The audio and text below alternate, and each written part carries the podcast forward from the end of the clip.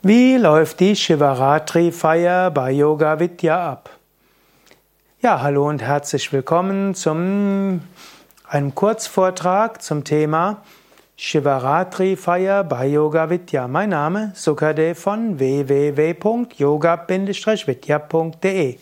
Wir feiern bei Yoga Vidya viele Feiertage. Shivaratri ist vielleicht einer der wichtigsten, wenn nicht der wichtigste.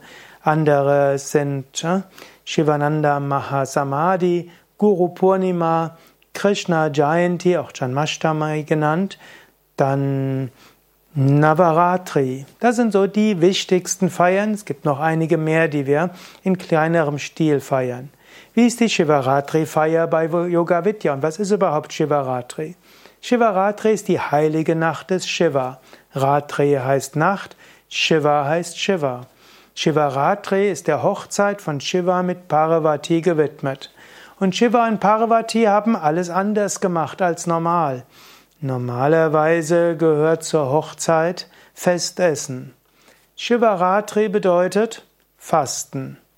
Normalerweise wird bei der Hochzeit viel äh, getanzt und Freude ist, vor allem am Tag. Shivaratri ist der Tag gewidmet der Kontemplation und nachts wird meditiert und Mantras gesungen und Pujas und Homas gemacht. Shivaratri-Feier ist also dieser Hochzeit von Shiva und Parvati nachempfunden. Und bei Yoga Vidya machen wir Folgendes. Wir empfehlen allen, am Tag zu fasten. Wir zwingen nicht alle zum Fasten, aber das Essen ist etwas einfacher. Zweitens, den ganzen Tag singen wir Om Namah Shivaya. Das machen wir mindestens im Yoga Vidya Ashram Bad Meinberg. Und dann haben wir abends die ganze Nacht Feierlichkeiten von meistens von 20 Uhr abends bis 4.30 Uhr morgens. Bei Yoga Vidya Bad Meinberg haben wir dort drei Hauptverehrungsrituale von 20 bis 22 Uhr, manchmal auch bis 23 Uhr ist die erste Puja.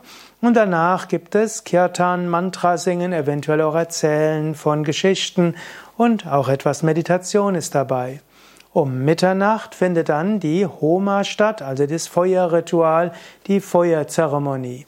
Manchmal ist auch Mitternacht verbunden mit einem Brahmacharya-Gelübde, also einer Einweihung von jemandem in Brahmacharya. Und als die dritte, und danach gibt es wieder Mantra singen, vielleicht Om Namah Shivaya, andere Shiva Kirtans, eventuell Rezitationen oder auch Vorträge, Geschichten erzählen über Shiva und Parvati. Um drei Uhr ist dann die Abschlusspuja. Die Abschlusspuja ist dann besonders großartig. Da gibt es dann auch ein besonderes Prasad. Die Abschlusspuja geht dann bis 4.30 Uhr und um 4.30 Uhr wird das Prasad ausgeteilt. Und danach werden manche schlafen gehen, manche fahren nach Hause, manche sind so aufgeputscht, aufgepusht, aufgeladen mit spiritueller Energie, dass sie dann noch zwei Stunden meditieren und dann den Tag normal verbringen. Also, das sind so einige Prinzipien der Shivaratri-Feier bei Yoga Vidya und ich kann dir nur empfehlen, mach mal mit. Es ist eine großartige Erfahrung. Am Tag vorher zu fasten, die ganze Nacht Nachtwache zu machen, an den drei Ritualen teilzunehmen und dazwischen auch beim Mantra singen zu sein. Übrigens, du musst nicht die ganze Zeit sitzen. Die meisten werden während der Nacht gerade beim Mantra singen zwischen den Pujas und Homas viel stehen, gehen, klatschen und tanzen.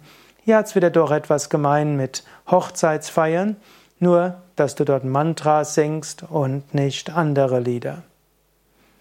Wenn du mehr wissen willst über Shivaratri bei Yoga Vidya, dann geh auf unsere Internetseite yoga-vidya.de und gib ins Suchfeld ein Shivaratri und dann siehst du auch das Datum der Shivaratri-Feiern im nächsten Jahr. Und dann kannst du in Bad Meinberg, Westerwald, Allgäu oder Nordsee Shivaratri in großem Stil mitmachen und viele der Yoga Vidya Stadtzentren feiern Shivaratri im kleineren Stil.